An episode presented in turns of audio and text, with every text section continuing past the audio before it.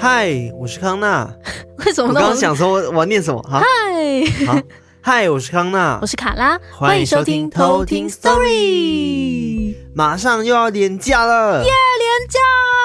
我真的觉得过年之后就很想一直放假，真的，因为过年真的是过得太难过了。没有，这是双关，一个难过是哇，怎么过那么快，九天一下就过，然后另外一个难过是你躺了六天，对，差不多，没有六天那么夸张，就过年六天大概躺四天，对，然后最后两天复原期。好可怜，但是有后遗症哎，我真的觉得有后遗症哦。就是对对，你现在肚子还会痛痛，对不对？就是上次好像因为我讲说有点像胃炎状况嘛，然后结果我到现在好像都没办法真的吃很刺激的食物哎。嗯，对，你只要吃一点辣就会觉得麻辣锅好好吃哦。因为我以前就是不太会吃辣，但是后来我吃到台湾的麻辣锅之后，我就有点爱上，就是很爱里面的鸭血这样子。嗯，超好吃，赞。对，然后前阵子我不知道为什么就吃了一点点麻辣的东西。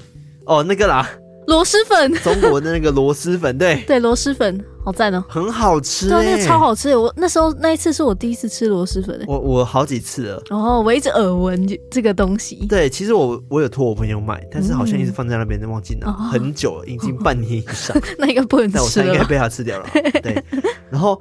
我记得螺蛳粉呢，这个东西好像就是在网络上蛮红的，然后网红都会拍说多臭多臭，然后很香啊，都不敢吃之类的。但是我觉得太夸张了吧，我超爱。对啊，我也很爱哎，我那时候是第一次吃，然后觉得哇，超爱。对，不过它真超辣。对，而且它只加一点辣而已，我就超辣，对吧？所以我无法想象加完整包到底会有多可怕。应该吃不下去，真的没有办法吃。对，反正就是那时候吃完螺蛳粉之后呢，我就直接隔天。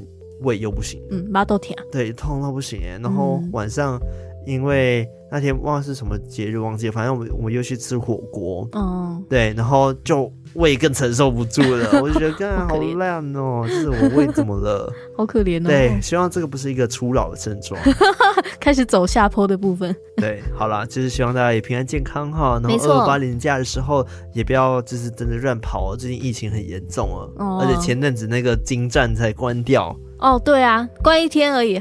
哦，关一天，消对，关一天。但是我觉得还是很可怕，因为离我们很近。对啊，对，我觉得还是要该防疫的部分，大家还是要注意一下。对，是的。然后还有一个很重要的事情，就是我们在二二八连假的那几天，对的某一天，我们要去参加 KKBOX 的颁奖典礼。二十六号了。对，二十六号，其实就是二十六号了。对，其实我们要参加那个 KKBOX 第二届的那个。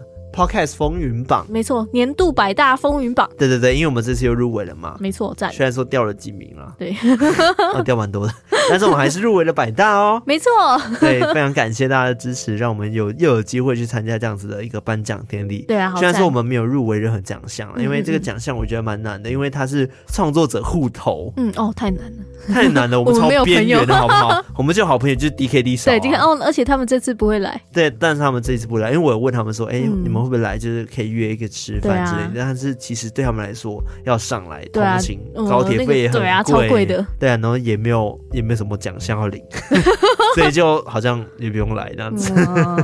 好吧，下次再见。应该是我们要去台南找他。对，我我也跟他讲说，其实过年的时候我有考虑过要去其他地方走走，但是真的那时候太麻豆太甜啊。对，就算了，就回台北休息。对，然后阿尔宙斯这样还买贵，对，还买贵，对，还暴雨。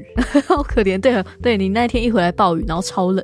对，好啦，那今天呢是我们的偷听课 story，赞赞赞。那今天有四位投稿，分别为 Elon，是念 Elon 吗？E I L O N，我猜是还是 Elon，Elon，Elon，对，Elon，Elon，对我这边是 Elon，还有小魏妈咪。我这边的话是寂寞先生，跟第四位是阿西。阿西，阿西，嗯，怎么说就感觉难念？那个香港那个阿西吗？对，嗯，那这个故事呢，是从偷听客社区的那个投稿专区拿来的，那个鬼故事投稿专区分享区啦。对对对，大家不要以为我不会去看那边故事，我还是会看哦。对啊，我那很多故事都很赞诶。对啊，欢迎大家在那边分享，而且你在那边分享，有机会获得鬼故事猎人的身份。对，大家记得到那个你觉得很赞的故事下面按反应。对，然后就是支持一下其他偷听客的故事。没错。对，好，那我们就来开始讲今天故事吧。好啊，直接讲。那我们就来偷听 story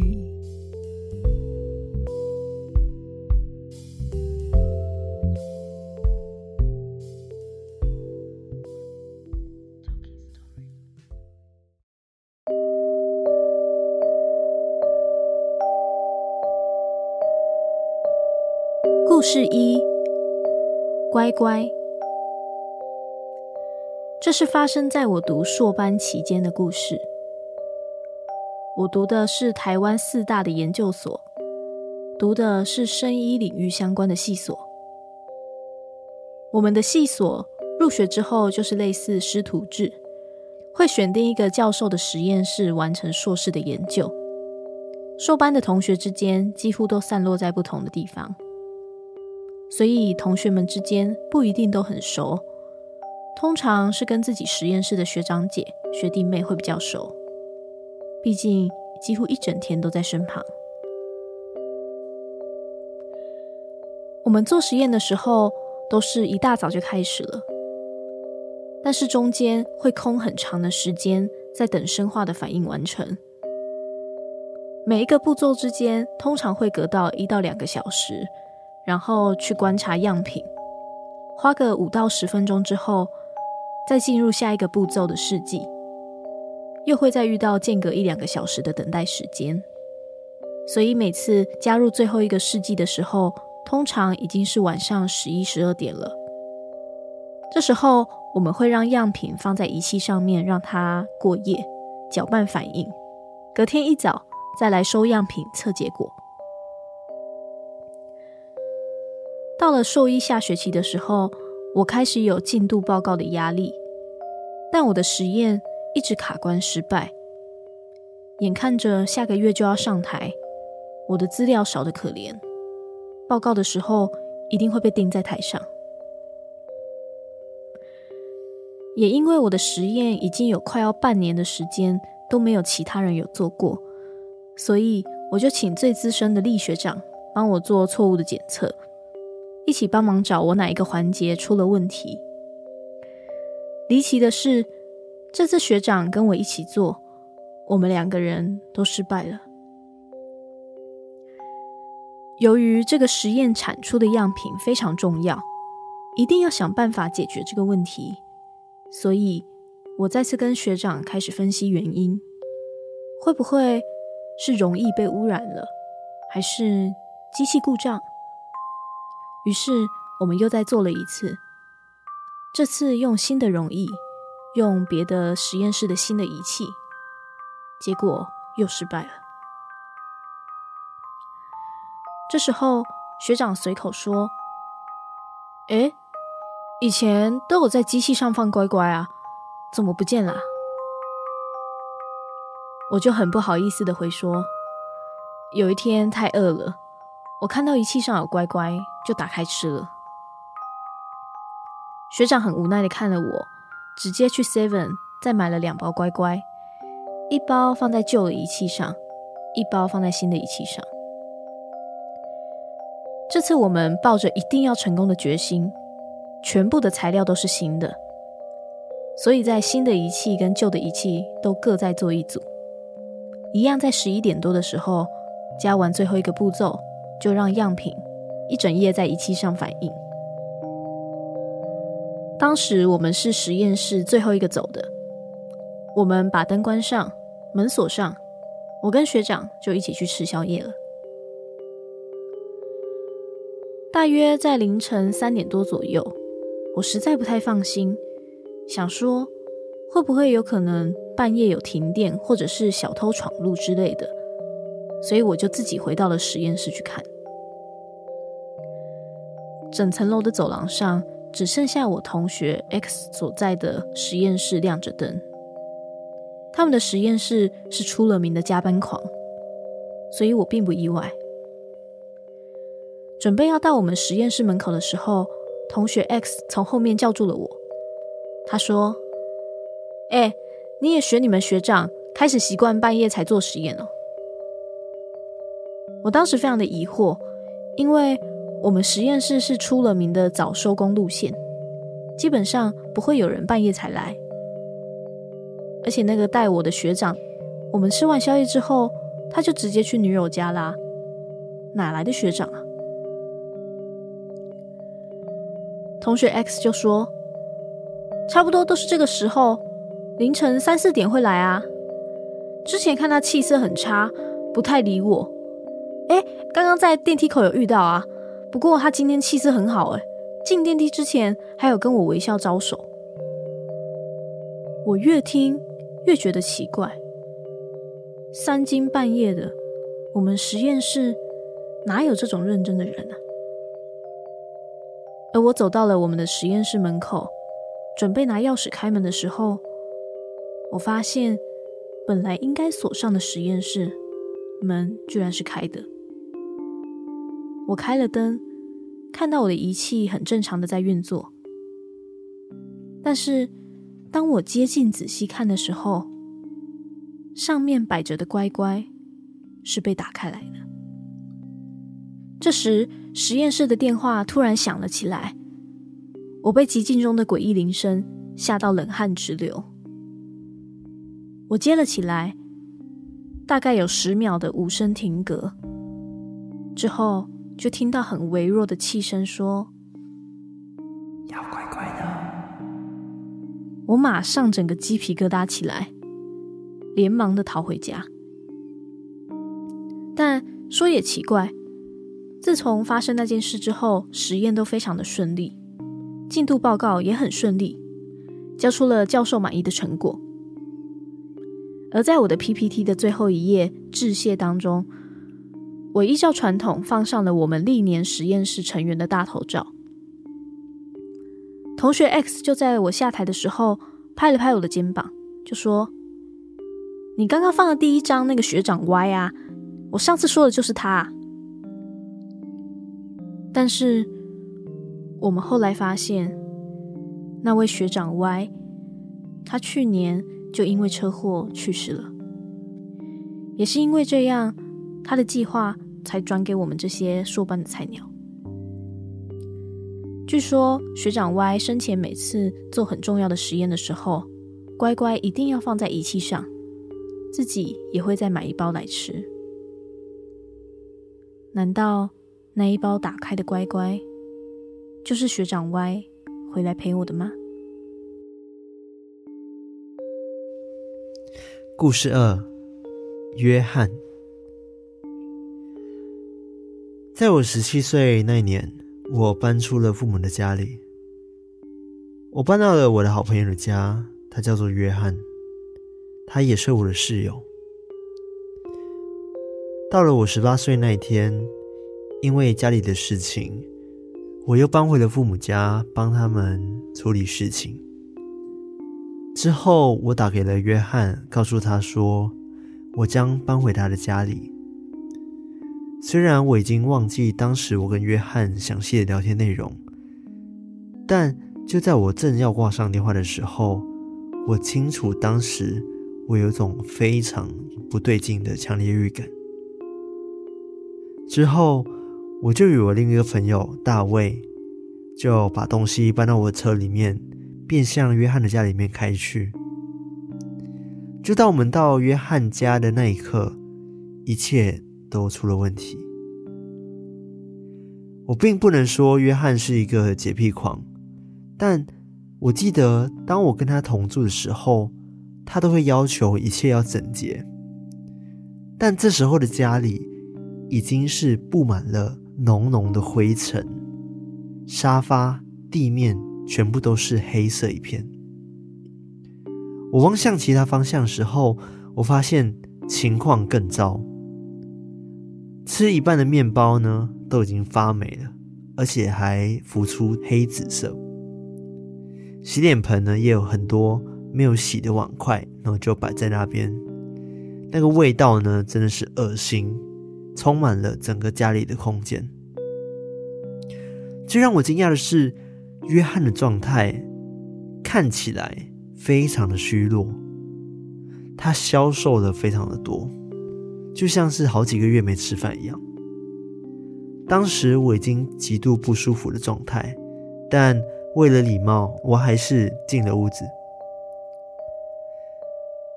我站在充满灰尘的屋内的时候。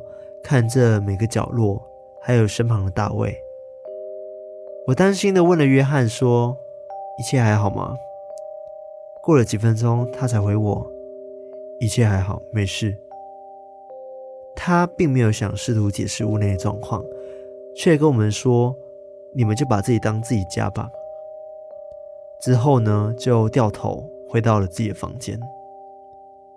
我走到冰箱的时候，拉开了冰箱，冰箱一打开，恶臭味直接扑鼻而来。我望了望冰箱里面，发现从冰箱的顶部到最下层，全部都是发霉的食物。我当下差一点就吐了。我把脸转向另外一边，让自己试着不呕吐。之后，我走到一旁的沙发，扫了扫沙发的灰尘后，坐下来，开始跟大卫聊天。这时候，约翰完全没有发出任何的声音。过了不久，大卫问我说：“诶，厕所在哪里？”因为我也是屋主，我也不想让大卫自己找厕所，所以就便起身带他走向厕所的方向。当我打开厕所的灯的时候呢，我的手指又沾了灰，我开始觉得很烦躁，因为从刚刚到现在，鼻子一直在过敏，导致我真的很不舒服。所以我就决定说，问他屋子里到底发生了什么事。我走到约翰的门前，房门下的洞口很明显看得出来，里面没有开灯，一片黑暗。我开始不耐烦的疯狂的敲约翰的门，这时候我就听到房里面传来了呼噜声。我慢慢打开了房门，并开了灯。房里面跟客厅基本上都一样，虽然是开了灯，但是因为很多灰尘的关系，整间房间看起来很暗。除了地板上从门口到床边的白色痕迹，床本身也很糟糕。枕头跟床布、床单都沾上了很多黑黄色的斑点，差不多就快变成黑色了。而约翰呢，就一直静静地躺在床上，双眼一直看着天花板，甚至看都不看刚进房间的我。约翰的长相其实有婴儿脸，他为人也很好，但我不知道为什么。当下我就是无比的害怕他，因为害怕，我就快速的念一念他之后，并只跟他说：“我只是想跟你说声晚安。”就关了他的灯，就离开了。之后，我跟大卫又继续的在沙发上只是聊天。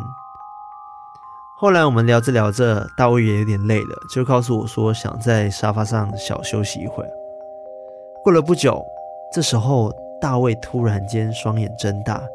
对我比手画脚，指向走廊，要我看向那个地方。我缓慢地转头看向上方，盯着走廊。我跟大卫一动都不敢动，因为我们发现，在走廊黑暗的另一端出现了约翰，他就站在那里的走廊中一动不动。在那整个小时里，他就只是静静的站着，而且就在那黑暗的走廊中盯着我们。过了不知道多久，他才缓缓的走回房间。我跟大卫呢，就快速的跳上车子离开了。后来我找了约翰的父母，打算向他们打听说约翰现在怎么了，但却一无所获，因为他们说约翰很早就已经搬走了，而且根本不知道搬去哪里，或是是否还活着。直到现在。我印象还非常深刻。故事三：胎前记忆。我有一个儿子，一个女儿。儿子四岁，女儿三岁。以前我曾经有问过儿子有关胎前记忆的事情，也问他还记不记得。他那时只有说。他在肚子里面玩水、玩玩具和睡觉，而后来在某一天，女儿在玩泡泡浴球的玩具的时候，突然很开心的跟我说：“哇，妈咪，你看，这是我跟哥哥在云上面的时候诶，我跟哥哥啊都在云上面玩，也有很多其他的哥哥姐姐们，都不用穿衣服，很温暖。”也不用吃东西，睡觉都可以直接睡在云上，很舒服。我很惊讶的听女儿开始说起以前在天上的事情，而这时候她居然也提到，我以前和女儿是认识的，而且是住在一起的。我当时很好奇的就问女儿说：“那你后来怎么找到我的？”女儿很直接的就回答我说：“有一次，我跟哥哥出去玩的时候，我变成一只蝴蝶，哥哥变成蛇，遇到你就很喜欢你。”我当时顺口就问：“那哥哥变成蛇没有吓到我吗？”女儿马上就说：“是很小的蛇啦。”我们当时说好要一起当你的小孩。当下听完女儿这样讲，就觉得很感动，觉得很神奇。因为我是靠近山边的小学校的护理师，所以我上班的地方其实常常会看到蝴蝶，而且偶尔会有蛇出现。我就马上再去找儿子，去问他记不记得这件事情。我问儿子说：“妹妹有说，诶，你们以前住在云上面哦。”当下，儿子先惊讶了一下，看起来就像是有被交代不能说，后来才卸下心防告诉我。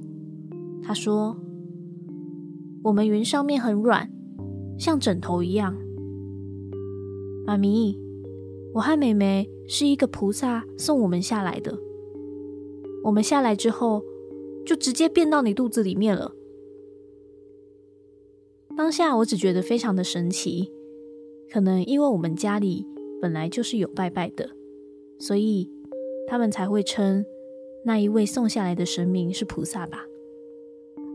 而事后，我认识了一位通灵老师，他也告诉我说，我和我女儿以前是很好的姐妹，很神奇的印证了女儿说她以前就认识我，而且是跟我一起住的这件事情。真的觉得很不可思议，又觉得很温馨。故事四：半透明的陌生人。这事情大约发生在我七岁的时候。我跟爸爸当时住在一个大概两百多平方米的房子。我房子里面有一张双层的床，那我爸睡在上面。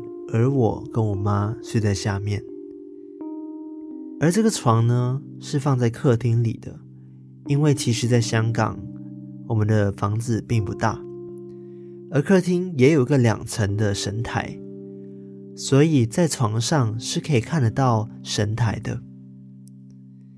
神台平时上面都会祭拜东西，虽然我也不知道我爸那时候拜什么。可是有时候就会被我爸叫过去一起拜。就在某一天晚上的时候，我在半夜突然间醒了过来。我本来想看一看时间，却被神台的红光给吸引了。就在我看到神台的时候，我突然间看到了一个头，是黑色半透明的男人站在神台前。我看不清他的样子，但。因为好奇，我就一直盯着那个男人，而他好像看见了我一直在看他，慢慢的、慢慢的向我走了过来。当时我开始感觉很害怕，开始摇醒妈妈，可是妈妈一直都不醒，而我却紧紧的看着他慢慢的走过来，最后他站到了我的面前。于是我就快速的、更用力的摇醒我妈妈，而她却慢慢的把头伸了过来。当时因为我实在太害怕了，于是我就放声大哭，最后终于把我妈给吵醒了。我妈问我发生了什么事，我就把刚刚的事情一五一十的跟她说。可是她却说：“哎呀，你一定是看到自己的影子，把自己吓到了啦。”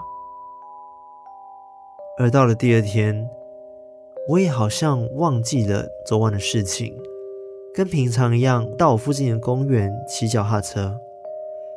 可是可能是玩得太开心了，所以也把昨晚的事情全部都忘光了。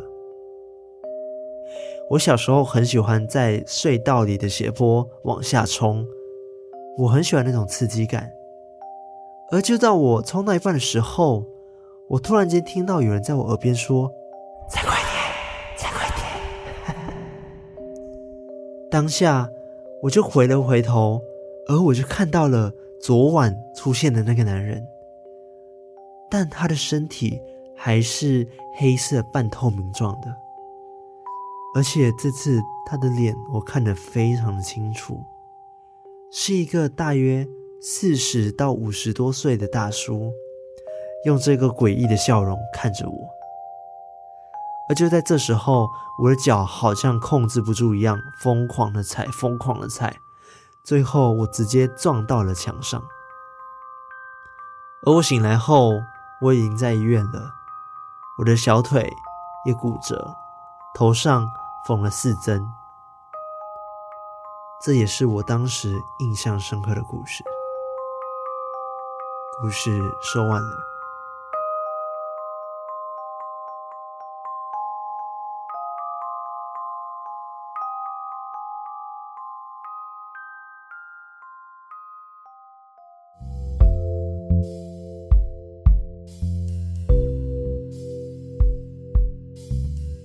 那你觉得第一个故事怎么样啊？它其实有非常多的术语。对，这位 E I L O N 先生，Elon，Elon 先生，因为他是系所比较特别，嗯，就是他们就是在实验室里面常常要做实验，嗯，然后都会有很多等待时间。你看他们从一大早，然后就做到晚上，然后甚至到十一、十二点这样。对啊。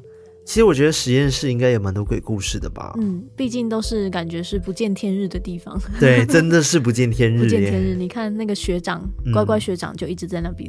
哦，对啊。对啊，哦，而且那个另外一个 X 同学他还说，哦，那个学长常常在那边出现。如果之后知道说那个学长早就车祸去世的话，他应该会吓爆。对啊，真的哎，我觉得会吓疯哎。他那天还说，哇，他气色很好哎，还跟我在电梯那边打招呼，哇塞。而且。你看，可见他们压力有多大？真的，我说不是出现幻觉，而是指说那个学长可能已经过世了，但他还是一直要回来做实验。对啊，哦，真的耶，他们有被实验那个执念，对，执念在实验。哦，他们的那一个 project 就是从那个学长就是承接下来的，他可能学长也不放心这个计划这样子，所以才一直在那边徘徊。他也开了一包乖乖陪他。对啊，后来被吃掉了。哦，有吗？被吃掉了？没有，被打开了，被打开。感觉要吃掉，不然会软掉。不知道它是那个椰子口味还是五香。没有啊，就是有说放在机器上面的时候，一定要是绿色的乖乖。哦，绿灯的概念吗？对，因为是绿代表说通行的意思，哦、所以你千万不能放红色乖乖。哦，因为就是只说，就是不能通行的意思。有红色的乖乖吗？好像有特别版诶，就地区的、地方的，哦，什么花莲的还是哪里的？我记得有看过红色的，之前好像有讨论过，好像有诶。对，我们好像之前有讨论，好像在直播中吧，有讲到乖乖的颜色的部分。对，因为五香就黄色嘛，对对对，然后巧克力就是巧克力色，对，反正就是要绿色的啦。对对，要绿色才可以。嗯，我喜欢奶油椰子。其实我不不太爱吃乖乖哦，你觉得它吃起来空虚吗？我觉得它吃起来像玉米的那个饼干。哦，对啊，它就是玉米做的。我就不爱。哦，很爱玉米做的系列。对，我觉得很空心，我觉得它很偷工减料。就它可能原本只是超小一个球，然后碰发就。对，我觉得它只是一个，就是呃，成本非常低的一个零食，但超好吃的，我超爱哦。我我还好。然后这位 Alan 啊，他有留言，他说。好喜欢卡拉的阳光笑声，艾瑞克的神秘，还有康纳的声音。康纳真的好像有点帅，不过 BNI 要注意一下哦。嗯，谢谢。他说健康无价，Love you，希望可以办粉丝见面会。这样我很胖吗？开始在乎这个。好啦，我觉得第二个故事也蛮可怕的。呃，你不觉得充满悬疑吗？就是那约翰啊，对啊，他一整个行径就很怪异。对，因为我其实。有觉得他在讲故事的时候，他应该有意识到说约翰好像已经走了，因为他说他进去的时候，其实就看到家里面都是灰尘了，嗯，就感觉很像很久没有人住。对，然后冰箱打开就是恶臭味，嗯、然后面包都是发霉的等等的。然后他还说，可是他看到约翰还是走出来，然后迎接他们。哦，但是只是整个人都很消瘦。嗯，哎，他们认、嗯、约翰是他的朋友吗？约翰是他的室友啊。哦，他们原本住在一起啊，只是因为他一年前家里有事情，所以他先搬回家一年。嗯，然后后来再跟约翰说，哎，我要搬回去你那边了。嗯嗯。但是他搬回去的时候，他就带着他朋友大卫一起去啊。嗯嗯。结果就进去的时候发现，哎，为什么家里充满灰尘？对，然后哇，那个食物都是烂掉的。对。好奇怪哦。对，但是一年有有可能吗？一年就马上？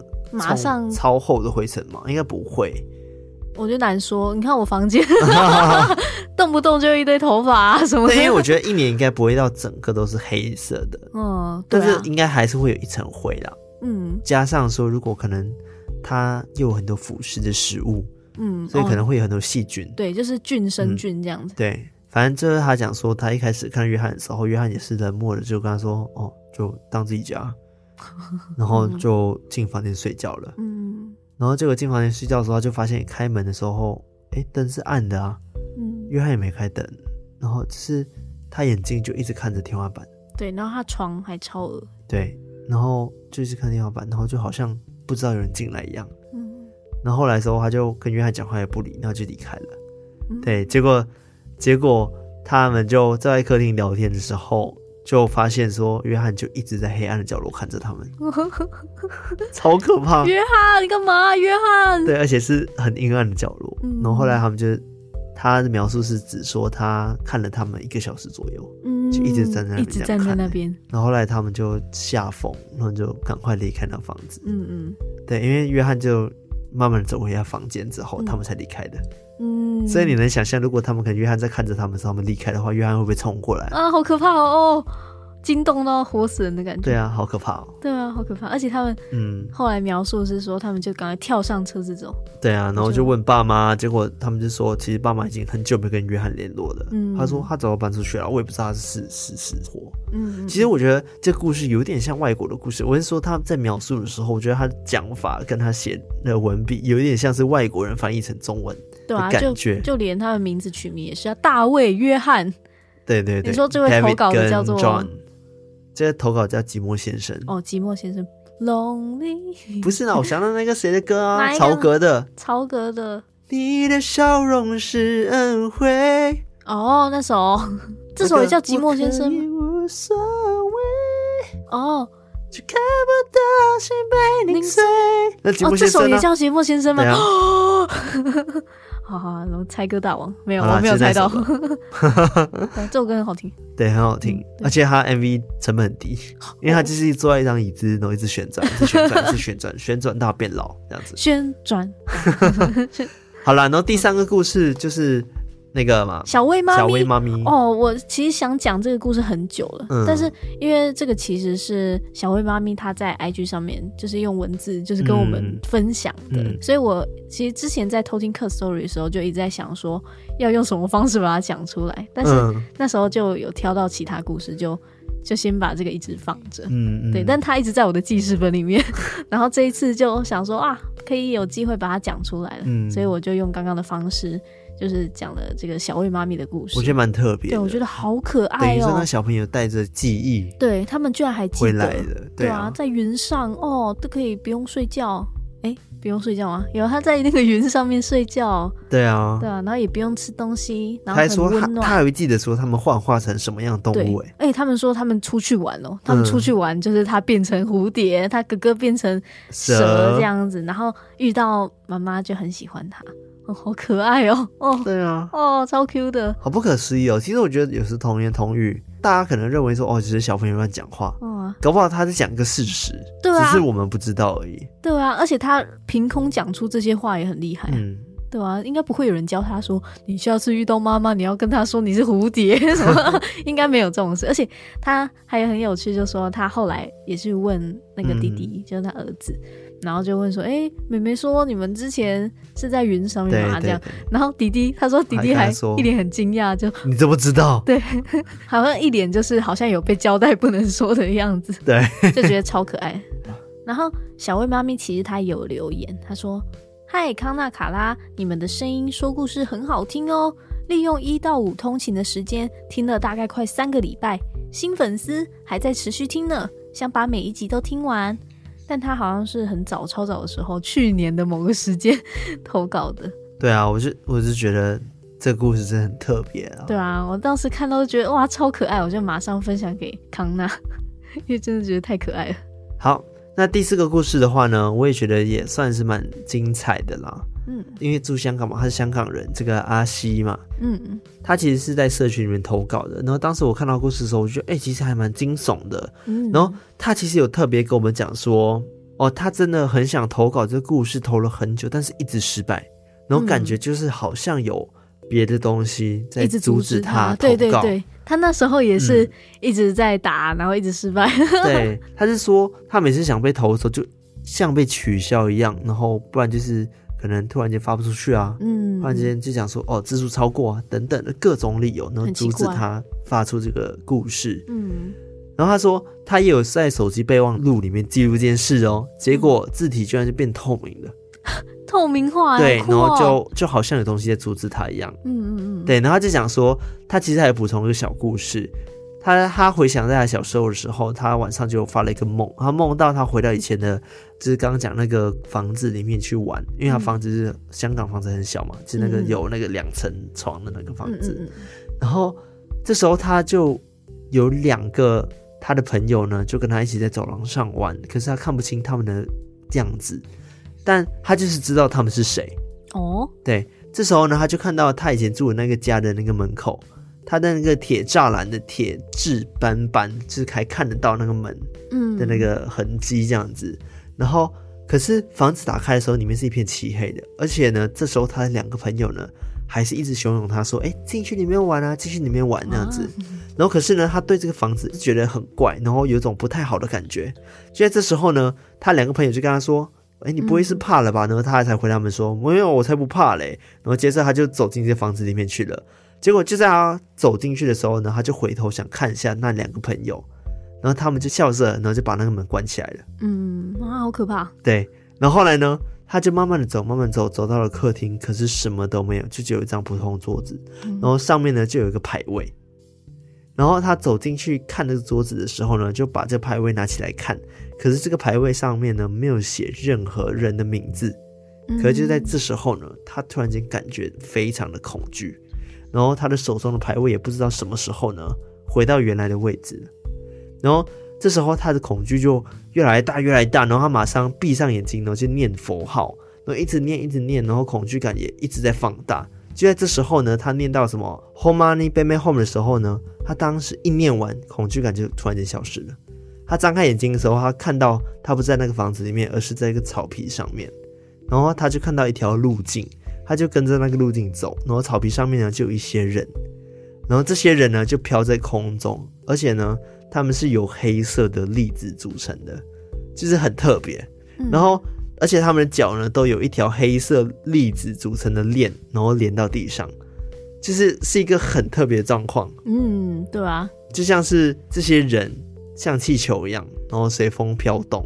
然后而且他走着走着，然后还听到说左边的有人跟他讲说。哎、你背后有东西跟着你哦。然后这时候呢，他的面前就出现面镜子，然后就由下往上看，他就看到他自己，而且呢，他的背后呢就飘着一个穿着红色衣服的女鬼，而且他的双手呢放在他的肩膀上面，他看不到他的样子，可是他给他一种很温柔、很安心的感觉。然后这时候他就醒了，哇！反正就是只能说恭喜，就是阿西你投稿成功，真的。他那时候也一直打，他在那个社区也是，对啊，打好几次，然后终于投出来了，这样打成功。对，反正我觉得阿西也是感觉他体质也蛮特殊的，嗯，就会遇到一直遇到这种状况。反正今天四则的偷听客 story 就分享到这边。对啊，哦。好啦，反正就是今天四则故事就分享到这边。没错，没错。那喜欢我们节目的话呢，记得到我们的 IG，然后还有我们的偷听客社区 Discord，加入我们的社区，跟大家一起聊天互动，然后玩游戏哇，然后领取 T Coin，耶。然后还有到我们的 Apple Podcast 五星评论留言，然后还有 Spotify 五星评分。也欢迎大家继续投稿鬼故事给我们，嗯、然后就可以写信给我们，或者是到投稿箱都可以投故事哦。嗯，然后如果你有余力的话，也欢迎就是到 MixerBox 上面订阅我们，然后就是抖内我们，没错，就是欢迎大家都支持我们，成为守护者。是的，成为我们的守护者。好，那我们今天就分享到这边，我们下次再来偷听 Story，拜拜。